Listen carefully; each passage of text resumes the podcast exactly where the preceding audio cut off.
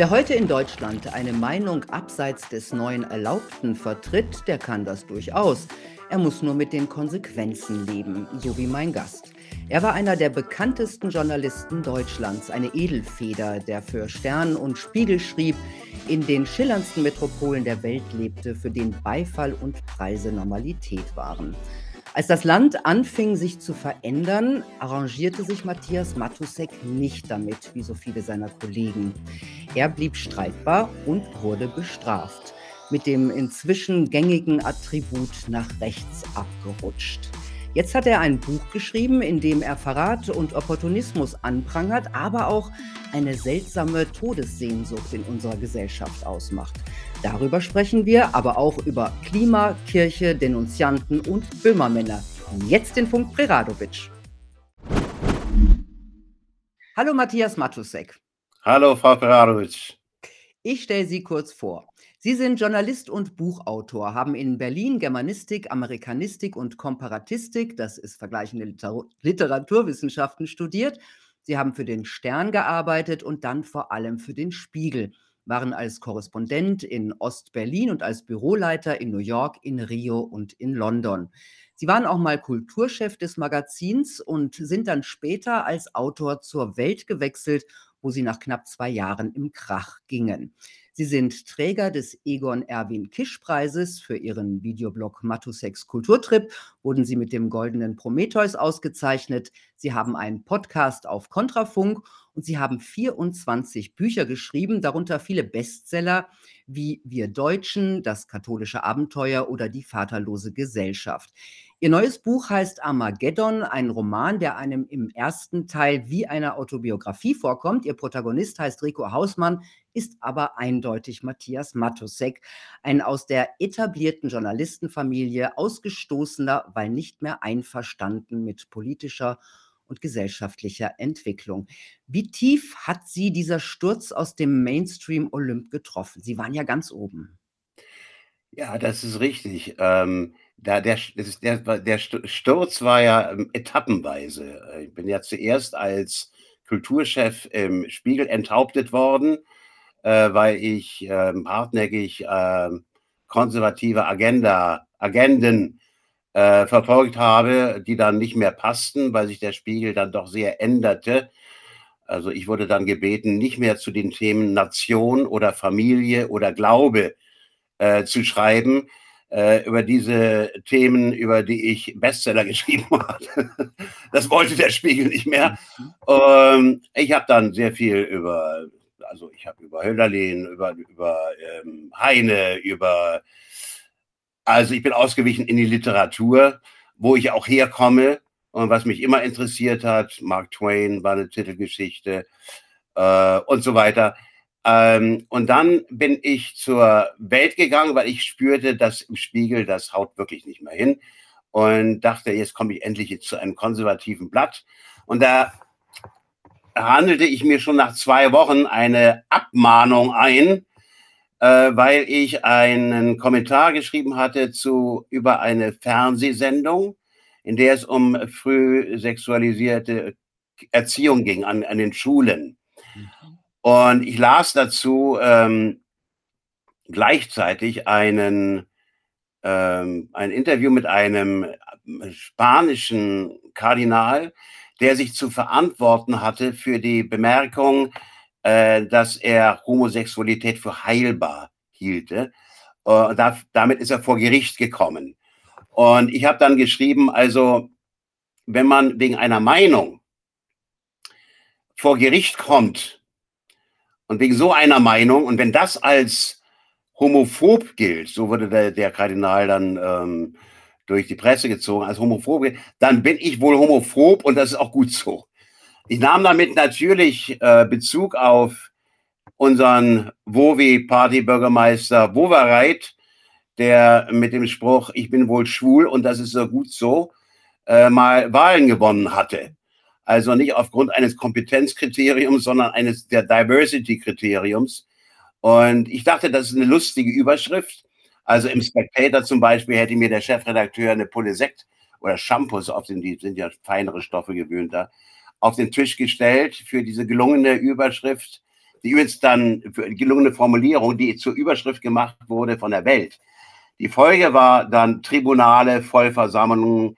Im eigenen Blatt wurde ich von vier Redakteurskollegen äh, äh, angeklagt als homofeindlich und homophob und all das. Und das war dann so der nächste Riss. Und dann äh, kam mir dann äh, bei dem Bataclan äh, Massaker äh, der Islamisten, hatte ich einen sarkastischen Kommentar geschrieben äh, und ihn mit einem sarkastisch, von mir sarkastischen Smiley ähm, versehen. Und das nahm dann der ehemalige Kollege Niggemeier äh, und Bildzeitungskritiker Niggemeier zum Anlass, das zu skandalisieren. Und äh, ja, und dann drohte mir der Chefredakteur mit, mit Abmahnung und mit, einer, äh, mit Kündigung äh, auf Twitter öffentlich. Und äh, ja, dann kam es zu einer Auseinandersetzung und dann bin ich gefeuert worden. Also fristlos gefeuert worden. Mhm. Und, und das der endgültige, der endgültige Image Garaus wurde Ihnen dann ja gemacht anlässlich Ihres Geburtstags 2019. Ja. Können Sie das ganz kurz für unsere Zuschauer erzählen? Ja, ich bin 65 geworden. Meine Frau meinte, ich sollte da eine Feier ausrichten. Äh, wollte ich zunächst nicht. Aber dann habe ich überlegt, also wen lade ich ein? Und da ja nun ähm, mein Freundeskreis sich so ein bisschen geändert hatte, ähm, war ich äh, in der La also habe ich gesagt, also alte und neue Freunde und habe tatsächlich auch beide Lager angeschrieben. Also für meine alten Freunde war ich wirklich noch der alte Buddy. Neue Freunde kamen dazu, andere haben nicht mehr reagiert. Also das ist ja, das haben Sie wahrscheinlich auch erlebt, eine merkwürdige Wasserscheide geworden in der veröffentlichten Meinung. Also man wird entweder in das, in, zum Gegner oder zum Freund, je nachdem, wie angepasst man sich noch verhält und ob man noch auf der Spur bleibt. Wenn man nicht auf der Spur bleibt, äh, was ich ganz sicher nicht gemacht habe. Ich habe auch in der Welt über ein, zum Beispiel über einen schwarzen AfD-Abgeordneten sehr sympathisierend geschrieben, habe auch, Entschuldigung, über die ähm, über die Demonstration in Dresden, die Pegida-Demonstration, da bin ich mitgelaufen, habe da auch sehr verständnisvoll drüber geschrieben. Also Sie haben kein Tabu ausgelassen. Nee, das, das geht bei mir gar nicht. Ich habe ich hab wirklich meine Linie und wenn ich, wenn ich dann eine Geschichte durchgekriegt habe, dann gehe ich da, laufe ich da mit. Äh, dann gehe ich da, folge ich meiner Spur, meiner Nase. Und ich habe mich da wirklich auch nicht beirren lassen, aber ich bin den Leuten wahnsinnig auf die Nerven gegangen damit. Mhm. Äh, und äh, zu der äh, Geburtstagsfeier nochmal zurück. Das war eigentlich eine sehr nette Feier. Ich war vorher in Syrien äh, mit einem identitären Freund, ähm, der und wir hatten da ein Christendorf in Maalula, südöstlich von, südwestlich von Damaskus besucht. Ich war sehr beeindruckt. Ich bin katholisch. Der Apostel Paulus hat dort äh, gewirkt, die heilige Thekla. Der IS hat sämtliche Kreuze äh, niedergehauen und, und, und, und die zwei Söhne von Becker äh, ermordet, weil sie nicht übertreten wollten zum Islam. Also, das war eine sehr spannende Reise und ich hatte mich mit diesem Jungen, den ich da erst kennengelernt hatte, äh, wirklich angefreundet. Wir haben uns ausgetauscht und, und ich mochte ihn. Ähm, nun äh, habe ich äh, dann ra äh, rausgefunden oder hat sich herausgestellt, er war mal in eine Schlägerei mit den Antifa Antifaschisten Bremens verwickelt und wurde dann verurteilt. Also die hatten ihn angegriffen, er hat sich gewehrt, aber der äh, linke Amtsrichter sagte, das war provozierte Notwehr. So gilt er als, als vorbestraft. Und äh, der war auch auf meiner Party. Auch Reinhold Beckmann war auf meiner Party, der eigentlich ein lieber Kerl ist und ein, auch ein Buddy.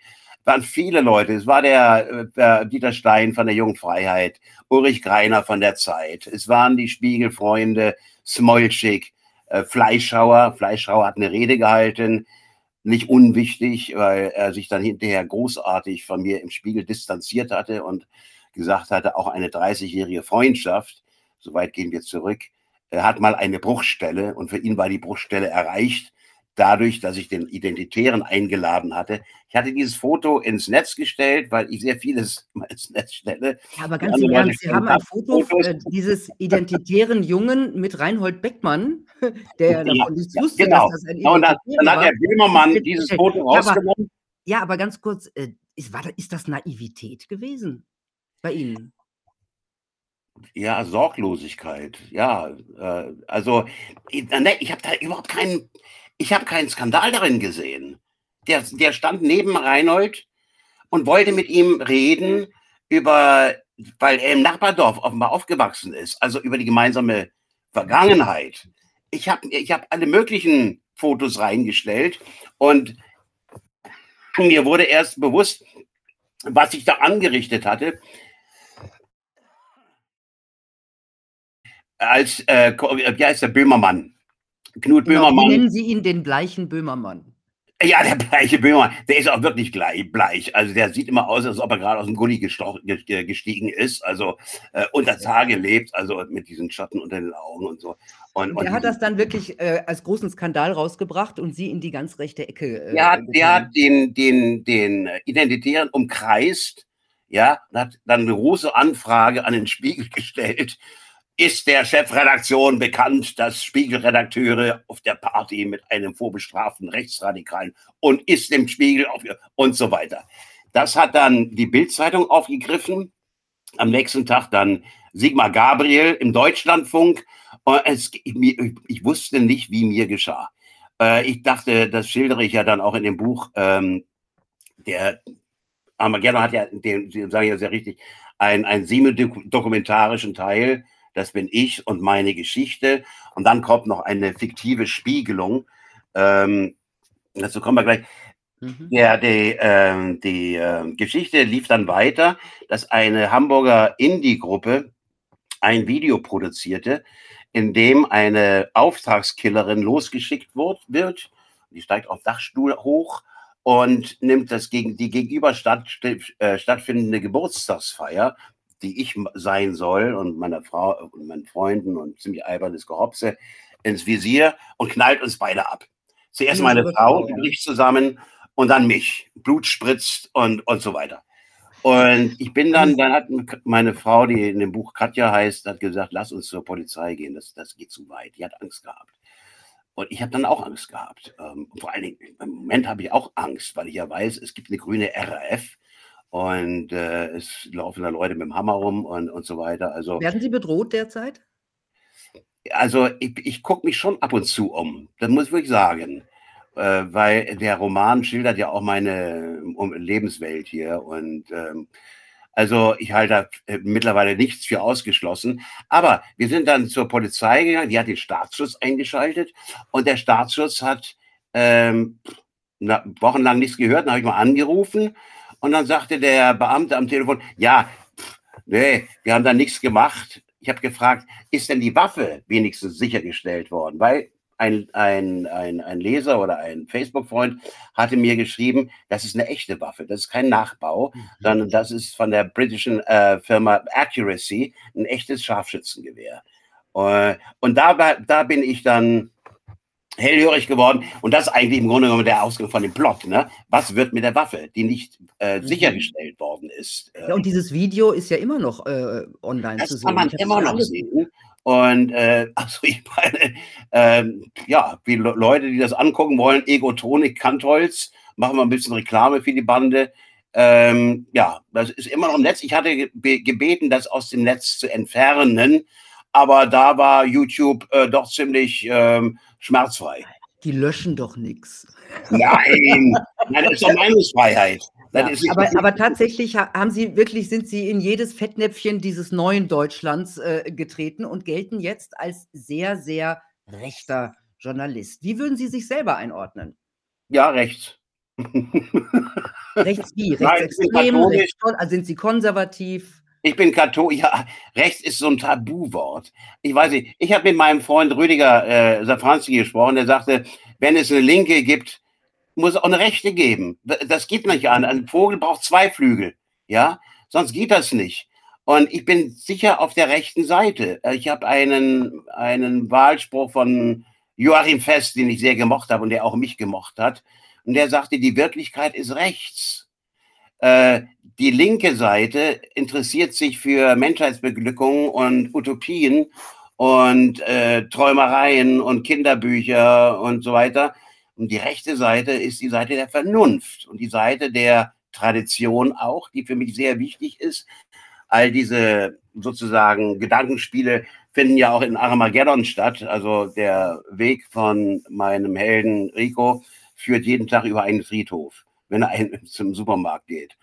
Im Supermarkt trifft er dann auf einen Antifaschisten, Antifanten, äh, und es stellt sich heraus, dass er das Gewehr hat. Ja, und da gibt es diese Parallelhandlung. Also ich bin auf der einen Seite ähm, damit beschäftigt, ähm, meinen Berufsstand zu schildern und auch diesen Skandal vom Staatsschutz und so weiter. Äh, und kämpfe auch, das ist der Mittelteil, um das Leben einer Freundin, einer Sterberechtsaktivistin. Ist ja ein großes Thema im, im Moment. Äh, Kommen wir auch noch hin. Ne? Äh, und versuche sie davon abzuhalten. Und gleichzeitig ist der Antifand äh, in der, in der in, mit seiner Lehre, er ist mit seiner jungen Freundin hier, äh, die vom Heroin runterkommen will. Äh, lebt in der Karte hier ähm, in der Nähe und er kämpft um das Leben seiner Freundin und ich kämpfe um das Leben meiner Freundin. Wir haben also die, im Grunde genommen den gleichen Kampf, nur in völlig gegensätzlichen Positionen. Ja, die junge Freundin sagt, das Leben hatte so keinen Sinn mehr, Klimakatastrophe, ist alles sowieso alles scheiße und so weiter. Und die alte Freundin von mir in Paris, die leidet unter Einsamkeit, ja, und darunter, dass sie ähm, sich auch die Miete da im siebten Arrondissement nicht mehr leisten kann und ähm, also aus Gründen des Hedonismus. Also ich finde ja, ähm, ich thematisiere ja den Freitod in all seinen Begründungen und äh, schildere auch, wie ich zum Beispiel auf den Spuren von Stefan Zweig bin, der 1942 in Petropolis in Brasilien sich umgebracht hat und habe da sogar ein gewisses Verständnis gespürt, weil er auswegslos war. Er war vor den Nazis geflüchtet, hat alles verloren, war mit seiner jungen Freundin in einer völlig neuen Umweltumgebung, die ihn zuerst fasziniert hat. Äh, und aber dann hat er dann, also Thomas Mann wirft ihm vor, leider zu früh, ja.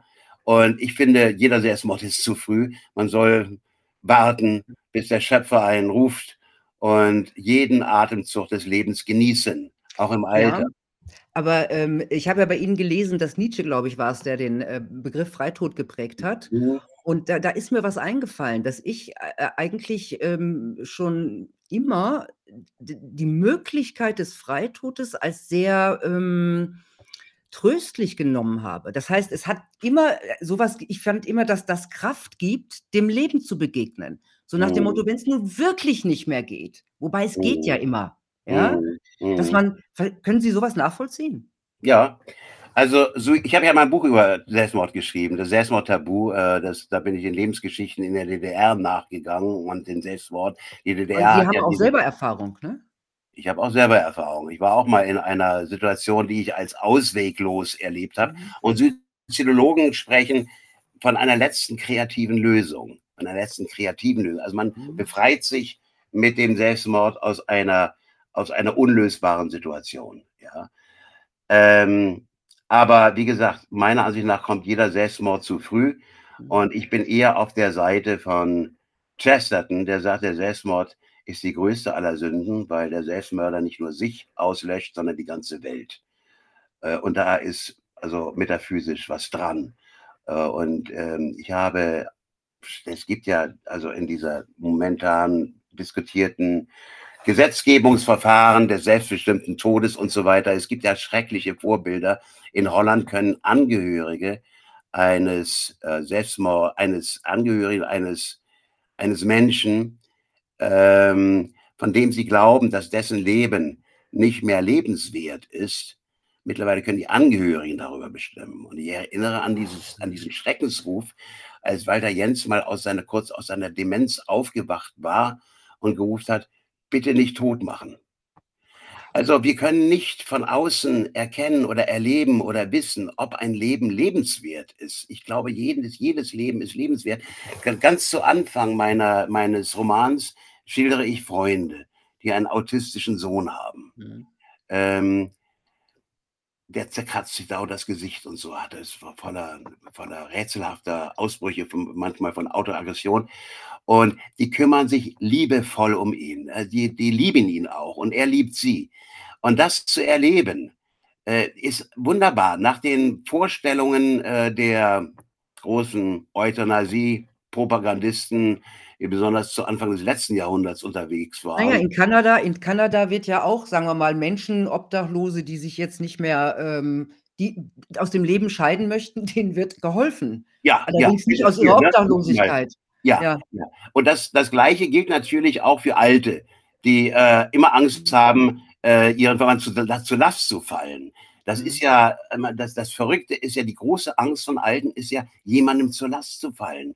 Selbst meine Mutter, eine eine Heldin, ein Engel, Mutter von 5 Söhnen, die wirklich ein Lebenswerk äh, Werk vollbracht hat. Ihre größte Angst war, uns zur Last zu fallen. Ich sagte: „Mami, das du kannst uns gar nicht zur Last zu fallen. Wir wir sind ein Leben lang dankbar für das, was du uns für uns getan hast.“ Ja? Aber das war und wenn das, äh, sozusagen wenn dieser Druck, dieser gesellschaftliche Druck erst mal installiert ist, ja, dass man das das Altenproblem dadurch löst, dass man ihnen nahelegt, ähm, doch freundlicherweise die Nachkommen oder die Umwelt zu entlasten, indem sie sich wegmachen, ähm, das halte ich für einen ganz verheerenden ganz verheerenden Mhm. Weg. Ähm, also, soziokulturell, es ist, äh was den Einzelnen was Sie jetzt, äh, äh, sagen und angeben, dass die Möglichkeit zum Selbstmord ihnen eine ähm, 'ne 'ne eine hm, ein ein eine Freiheit gibt, Mhm. ähm, die du sie zu durchstehen eigentlich, ja? Ja, ähm, in in gewisser Weise kann ich das verstehen, aber, äh, äh, dennoch bin ich der Meinung, wir sollten dieses Geschenk des Lebens es ist ja ein unglaubliches Glück, dass wir überhaupt da sind und nicht nicht da sind, ja? Mhm. Also, ich meine, das ist das ist eine eine Kette von wirklich unglaublichen Zufällen, Aber da kommen wir ja jetzt auch in 'ne seltsame, äh, Zeit. Sie schreiben, dass Sie in dieser Gesellschaft auch so eine Todessehnsucht spüren. Wie erklären die Ja. si Sie sich das? Ja. Na ja, das ist ja wir sind dabei, also den Anfang des Lebens, äh, durch Abtreibung und das Ende des Lebens durch Euthanasie in die Hand zu nehmen. Und gleichzeitig gibt es aber diese, äh, Klimahysterie, ähm, die das Weltende jetzt ich habe die jüngste, äh, äh, Zahl ist, glaube ich noch 3 Jahre haben wir, ja? Ähm, die also sozusagen mit der Naherwartung des des äh, der Apokalypse lebt. Es gibt ja richtig oft oft im Netz, ähm, hysterische Ausbrüche, Mhm. äh, zu sehen von Mädchen, die Angst haben und so weiter. Ähm, Auch und das ist merkwürdig, dass da so von der christlichen Seite her sehe ich, wie dass die apokalyptischen Reiter, äh, unterwegs sind, weil dieses diese Welt sich doch sehr weit von Gott entfernt hat und glaubt den Versprechungen des der Schlange im Paradies, wir können Gott gleich sein. Nicht Gott ähnlich. Gott hat uns ja nach seinem nach der Ähnlichkeit erschaffen. Sch erschuf er de den Menschen erschuf er ihn als Ma erschuf er sie als Mann und Frau. Das ist sehr wichtig, das wird oft vergessen, ja, Mhm. äh, die Ebenbildlichkeit. Äh, und, äh, die diese diese, äh, Gottgleichheit, die wir uns anmaßen. Also, Gott sagt am Ende der Genesis: „Und Gott sah, dass es gut war.“ Und jetzt kommt Yuval Harari und andere Trans Transhumanisten und sagen: „Ne, die Schöpfung ist schlecht. Wir müssen sie verbessern.“ Und sind dabei, äh, für ihr Experiment, die Schöpfung zu verbessern, äh, zu den grausamsten Mitteln zu gleich äh, zu greifen. Also, da Ja, ich meine jetzt egal, ob man gläubig ist oder nicht, ähm, ich sehe auch eine ganz große ein Zeitalter der der unglaublichen Anmaßung und. Selbstüberschätzung, Ja, ja? ja. Also, die Mensch die Menschheit glaubt also, wir glauben tatsächlich, wir können das Klima beherrschen, ja? Ja, Bill. Gates und Joe Biden wollen die Sonne verdunkeln. Das ist eine Hybris, die ist man sich kaum vorstellen kann. Also, äh, fehlt uns Demut, also die Einsicht, dass wir einfach nur ein Teil dieser Welt sind? Ja, ja. Ja, und das das Wären wir da nicht auch glücklicher, wenn wir das hätten? Ja, ich, also wenn wir uns als, als Teil der Natur auf jeden Fall erleben und so sind, wie wir sind. Und das Erschütternde an den Grünen ist doch, dass sie das größte Naturzerstörungsprogramm äh, seit Menschengedenken überhaupt ins Leben gerufen haben. Also diese ganzen zu betonierten Flächen für diese stummen Götzen, die Windräder, 250 Meter hoch. Äh, ich vergleiche sie in meinem Buch mit den äh, mit diesen steinernen Köpfen auf der Osterinsel, den Moai, ja, die dann plötzlich aus dem Aberglauben auftauchen und, und die ganze Insel wird gerodet, äh, um diese Köpfe zu transportieren und verödet, die Ackerböden veröden und so weiter dadurch. Und wir erleben gerade das Gleiche. Also 15 Millionen Bäume sind in Schottland gerodet worden. Äh, Bäume, die, äh, wie jeder weiß, CO2 speichern äh, gerodet worden, um Platz zu machen für diese Ungeheuer, für diese Ungetüme, die wirklich senkrecht stehender Sondermüll sind. Äh, man kann nicht, also die sind, die sind nicht recycelbar, die können brennen und wenn sie brennen, brennen sie endlos.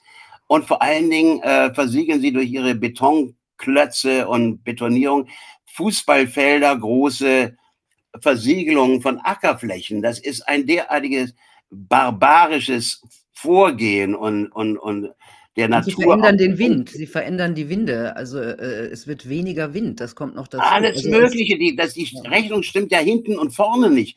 Es fehlen die Rohstoffe auch, um diesen, diese, diese merkwürdigen Fünfjahrespläne, die diese Burschen im Moment, also es erinnert mich sehr an, an, an das Sowjetsystem, an, an, an den Bolschewismus, äh, die Fünfjahrespläne zu erfüllen. Es gibt gar nicht genug Rohstoffe, Rohstoffe, um diese ganze, diese ganze, diesen ganzen Mist in Betrieb zu bringen.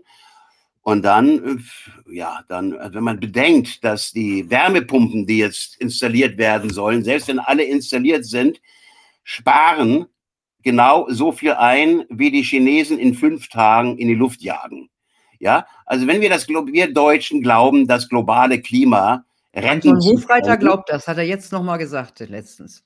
Hm. Es ist schrecklich, dass da eine Ideologie und eine wirklich eine Ersatzreligion von uns äh, Besitz ergriffen hat. Ähm, ich habe schlage ja in meinem Roman ähm, da den, den, äh, die Brücke auf die Wiedertäufer. Also mit einer derartigen Leidenschaftlichkeit wird da zur Sache gegangen. Es wird, gibt auch Fraktionen, die sich gegenseitig, gegenseitig bekämpfen. Aber diese neue Religion, mein Buch setzt sich ja sehr stark mit Religion auch auseinander. Also der, der Held ist, ähm, der Held ist ähm, katholisch, hat den Lektorendienst hier in der Kirche und er fastet. Sie haben den Lektorendienst in der Kirche? Bitte? Sie haben selber den Lektorendienst? Ja, ja, ja, ja, ja. Ich lese dann äh, sonntags die, die, ähm, die Epistel und den Apostelbrief vor und so weiter. Und ähm, in dem Buch wird geschildert, wie ich, also das Buch schildert auch eine Art Nervenkrise von diesem Katholiken, Hausmann, diesem Journalisten, weil er das nicht mehr fassen kann. Also er wird immer, er wird immer wackeliger, ja, auch nervlich immer wackeliger.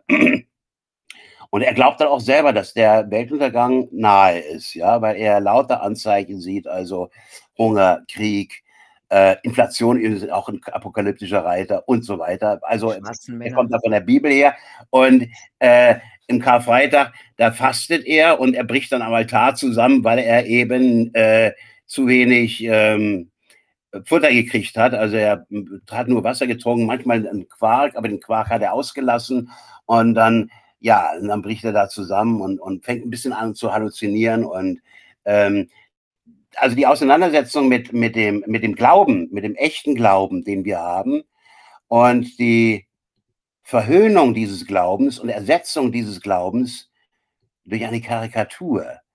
Also ich erlebe jetzt gerade, ich habe jetzt gerade eine, eine Geschichte für Kontrafunk gemacht über die Orthodoxie. Das Kiewer Höhlenkloster wird ähm, abgeriegelt von den Zelensky-Leuten und äh, die Gläubigen werden verkloppt und die Mönche werden abgeführt und so weiter.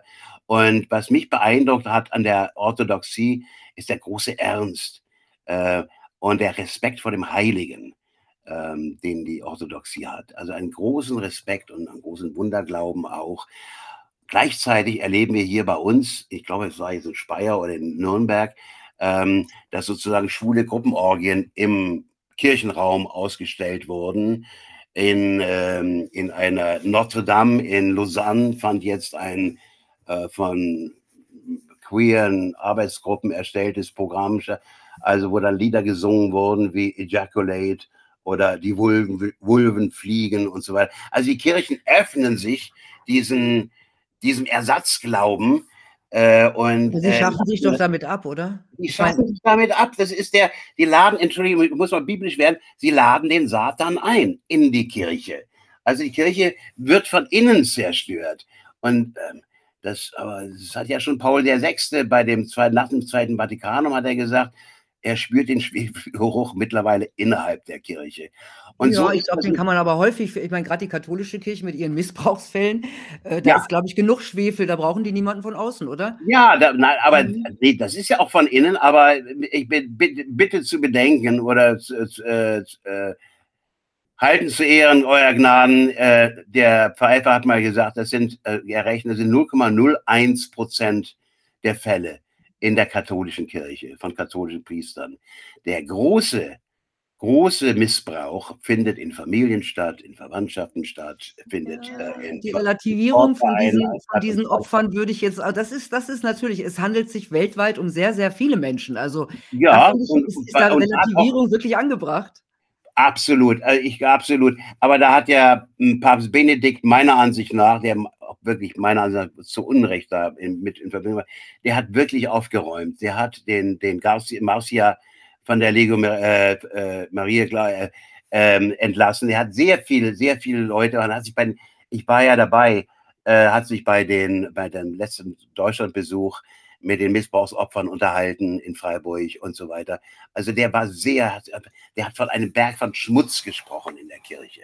Ja, und äh, der war sehr, sehr an, an Aufräumarbeiten beteiligt. Aber halten zu Gnaden. Ich glaube nicht, dass die Kirchenaustritte damit zu, zu tun haben, sondern ich glaube, dass die Kirchenaustritte damit zu tun haben, dass die Kirchen nur noch das grüne Programm predigen. Ich also, glaube, dass sie nicht mehr von Gott reden, dass sie nicht mehr von Gott reden, sondern von der Wärmepumpe. Wie jetzt die deutsche Bischofskonferenz. Es sind schon sehr in die Kirche, Ich gehe in die Kirche, um, um, ja, um, um mit meinem Schöpfer in Verbindung zu treten und ähm, ja, meine Seele sprechen zu lassen. Ich will nichts hören davon, dass der Kardinal Marx sagt, wer AfD wählt, ist kein Christ. Ja, äh, das sind so, ähm, ja, das ist eine falsche, eine ungesund verflachte und trivialisierte Kirche. Ungeimpfte durften nicht in die Kirchen. Ne? Das ist zum Beispiel etwas, was ich auch wahrscheinlich nicht vergessen werde und was ich mit den Kirchen verbinden. Ja, die Ungeimpften ja, durften nicht in die Kirche. Das ist eine Unverschämtheit. Gerade in einer Zeit, in einer Situation. Dann zu sagen, Jesus hätte sich impfen lassen, also das ist ja wirklich Hohn. Das ist doch wahnsinnig. Hm. Das ist doch Verbrecher. Oder wenn ich jetzt von der evangelischen Kirche äh, Waffen liefern, ist Christenpflicht. Das ist so, das ist so eine Perversion. Ja, und gerade in der Corona-Zeit, da waren doch Menschen angewiesen auf Zuspruch und auf Trost. Und der ist nicht gekommen. Er ist nicht gekommen, weil die Gewehr bei Fuß standen. Ja, und das macht mich so wütend. Und davon ist, von dieser Wut ist auch in meinem Roman zu spüren. Und das ist auch eine Wut, die mein Held Rico Hausmann mit sich rumträgt. Und er ist einfach verzweifelt darüber. Ja, oh ja, und dann, das merkt man. Und dann, ja. Wie steht es denn eigentlich mit Ihren eigenen Nerven jetzt? Sehr gut. Wissen Sie was? In drei Stunden äh, fahre ich, fliege ich nach Kanada. Also ähm, ich habe jetzt erstmal zwei Wochen lang nur Bäume um mich rum und freue mich sehr darauf. Ach, das ist schön. Mhm. Ähm, Nochmal zu den Journalistenkollegen. Äh, da, da, passieren ja auch seltsame Dinge. Ich habe letztens im Morgenmagazin äh, einen WDR-Journalisten gehört, der sich darüber empört hat, dass es Putin-Propagandisten gäbe, die behaupten, der Ukraine-Krieg hätte eine Vorgeschichte. Das, ich wusste wirklich, ich wusste gar nicht, ob ich lachen oder weinen soll.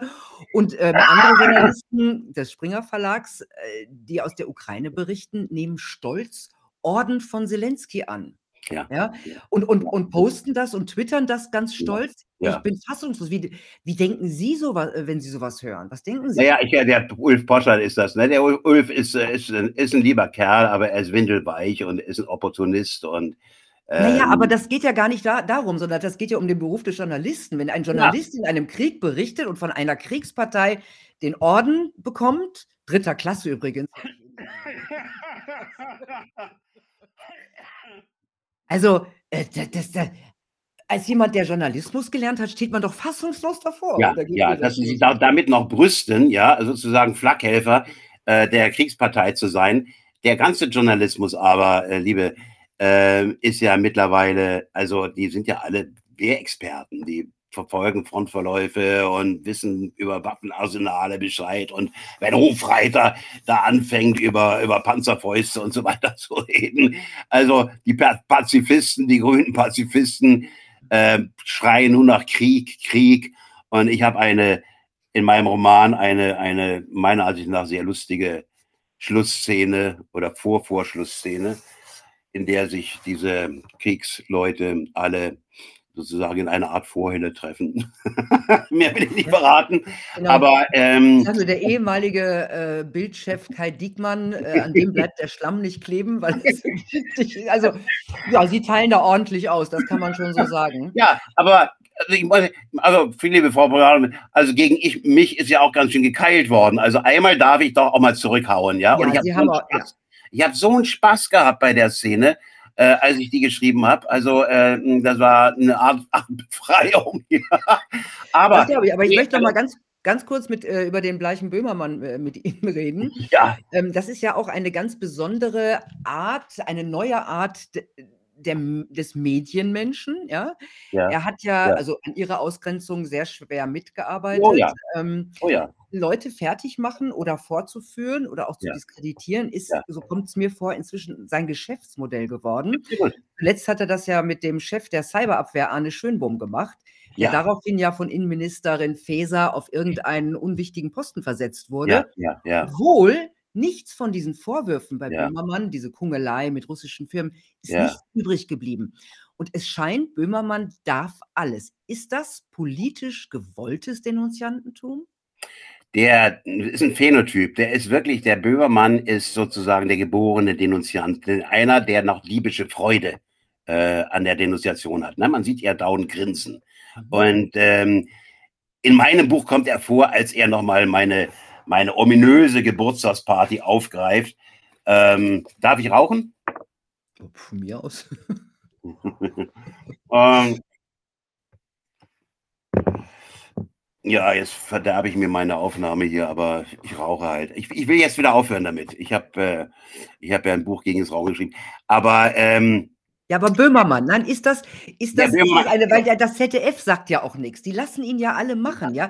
Ihm passiert ja. nichts. Und da frage ich mich, sitzt der da, weil er das machen soll? Wissen Sie was? Der hat aber auf, in, in seiner Nische Erfolg. Also wenn ich, der, die, ich habe ja in, der, in dem Buch äh, kommt ja eine Szene von seinem Auftritt in Bochum, wo er vor 20.000 klatschenden Jugendlichen äh, nochmal auf meine Partys zu sprechen kommt, Nazi auf der Party und dazu auffordert zu denunzieren. Also Licht an, Licht an. Ich schaue da in der Szene in meinem, in meinem Roman, schaue ich das mit meiner Frau, der Katja, an, die aus der DDR kommt äh, und die das alles kennt. Die sagt, die kriegt, die wird leichenblass. Ja, also diese Aufforderung zur, und dann aber auch dieses Klatschen und das, das erinnert wirklich an Sportpalast und Hitlerjugend und so weiter. Und der hat, also in dieser Szene hat er Erfolg. Und das ist das Entsetzliche.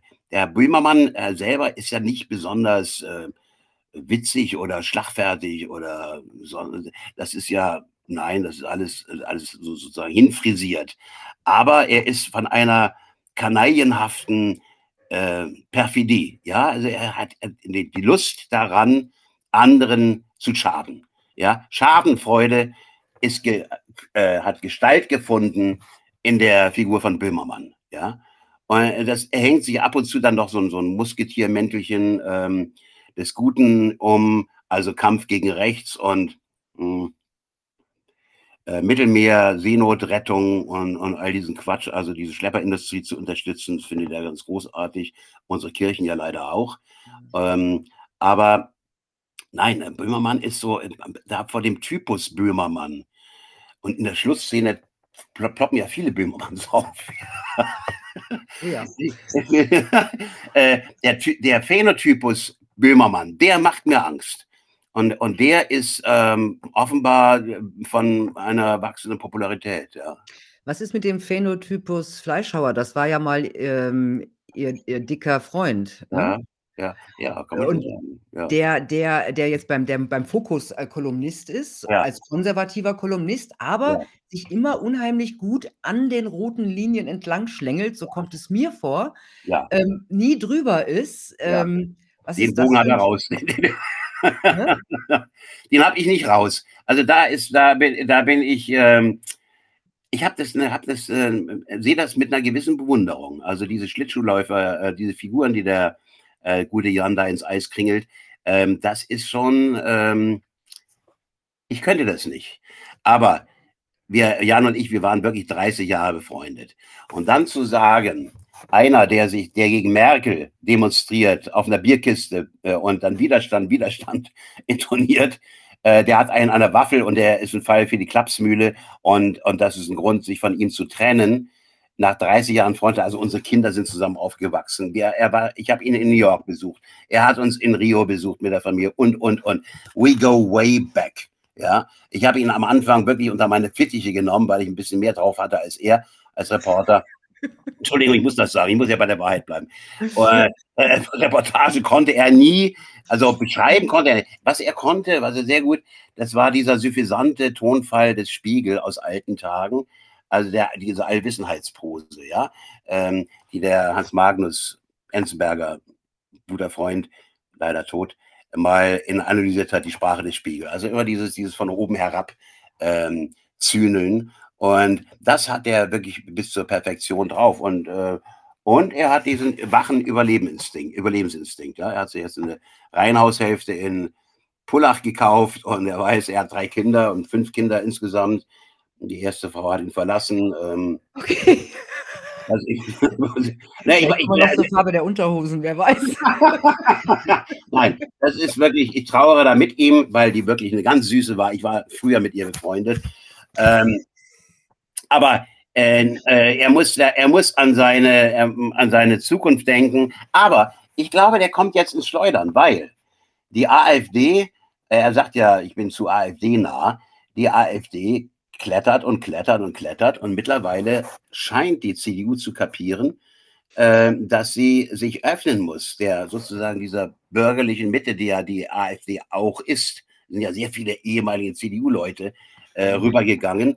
Äh, Ja, also, in Thüringen glaubst du nicht? Glauben Sie nicht? Ne? Ne, also, das, was Merz Merz ver versuchen sie ja von allen Seiten schon wieder einzufangen, weil er gesagt hat, dass die, äh, CDU mit der AfD auf kommunaler Ebene zusammenarbeitet, was sie ja eh tun. Was sie meine, da sowieso geht's tun, um ja. Probleme wie Ja. Spielplätze und so. Ja, Also, so ja. Probleme, die einen Ort betreffen, das tun sie ja eh. Ja. Ähm, aber, äh, dass dieser Shitstorm, der jetzt natürlich sofort kam, auch natürlich, äh, Opportunistenradar Söder hat sich auch so ganz schnell davon distanziert, ja.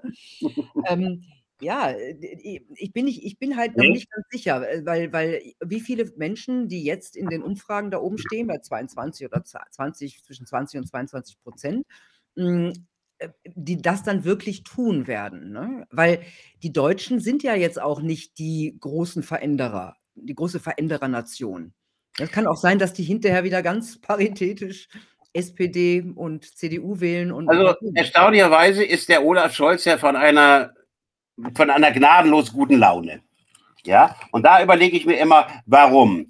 Wahrscheinlich ist er froh, dass er noch nicht im Knast ist. Also, er grinst immer so, als ob er erleichtert ist, dass ihm noch keiner keiner wegen Cum-Ex, äh, da, ähm, äh, äh so. Äh, und wahrscheinlich rechnet er damit, dass so dieses dieses in diesem Parteienstabilitätssystem, äh, dass er da gute Chancen hat, da noch mal durchzu äh, damit. Aber ich glaube dennoch, äh, wenn jetzt der thüringische CDU äh, protestiert gegen diese Brandmauer, äh, und sagt, das lässt sich nicht aufrechterhalten, dann ist das schon 'ne Ansage. Und, ähm, man sieht ja, dass der dass der Merz eine in der in der Beliebtheit in der Popularitätsumfragen, äh, fast im Keller ist, ja? Also, auch bei den eigenen Anhängern nicht besonders gut ankommt und dass dieser Wofür Schaukelkurs steht Merz? Also, ich, äh, tue mich schwer, ähm, dort 'ne Linie zu sehen. Der hat keine Linie. Der hat Mhm. keine der ist, äh der der folgt dem wie Merkel, aber er ist eben nicht so von dieser Abgebrühtheit, die die Alte gehabt hat, ja, wenn sie da so: „Wir schaffen das und wir machen das, ne? Und ja, nun sind sie halt da.“ Äh, so also, er er ihm fehlt so diese Wurstigkeit, ja. Die Merkel hatte das drauf. Ähm, ich glaube nicht, dass der dass der der der Merz ist eigentlich doch vom Kern her 'n Umfaller, ja? Und das hat man jetzt gesehen, dass er das er hat ja die Merkelei fortgesetzt. Aber er wird sich dann auch wieder jetzt mit dem Carsten Linnemann zum Beispiel, diese Personalie das geht doch alles in die Richtung, dass, ähm, ähnlich wie in Spanien eine Konservative mit einer Rechten, äh, koaliert, um, äh, tatsächlich, ähm, die Regierungsgeschäfte zu führen. Also, das sehe ich in in ferner Zukunft. Und ich glaube, der der Meuthen, mit dem ich mal auf einem AfD-Kongress aufgetreten bin und gespro gesprochen habe, der sagte: „Ja, wenn die AfD keine“ das war 'n halbes Jahr vor bevor er rausgegangen ist, „keine Machtperspektive hat, dann ist er weg.“ Und jetzt ist er weg und ich glaube, der beißt sich der der beißt ständig in den Teppich, weil er sieht, er ist wirklich 'n halbes Jahr zu früh abgehauen, ja.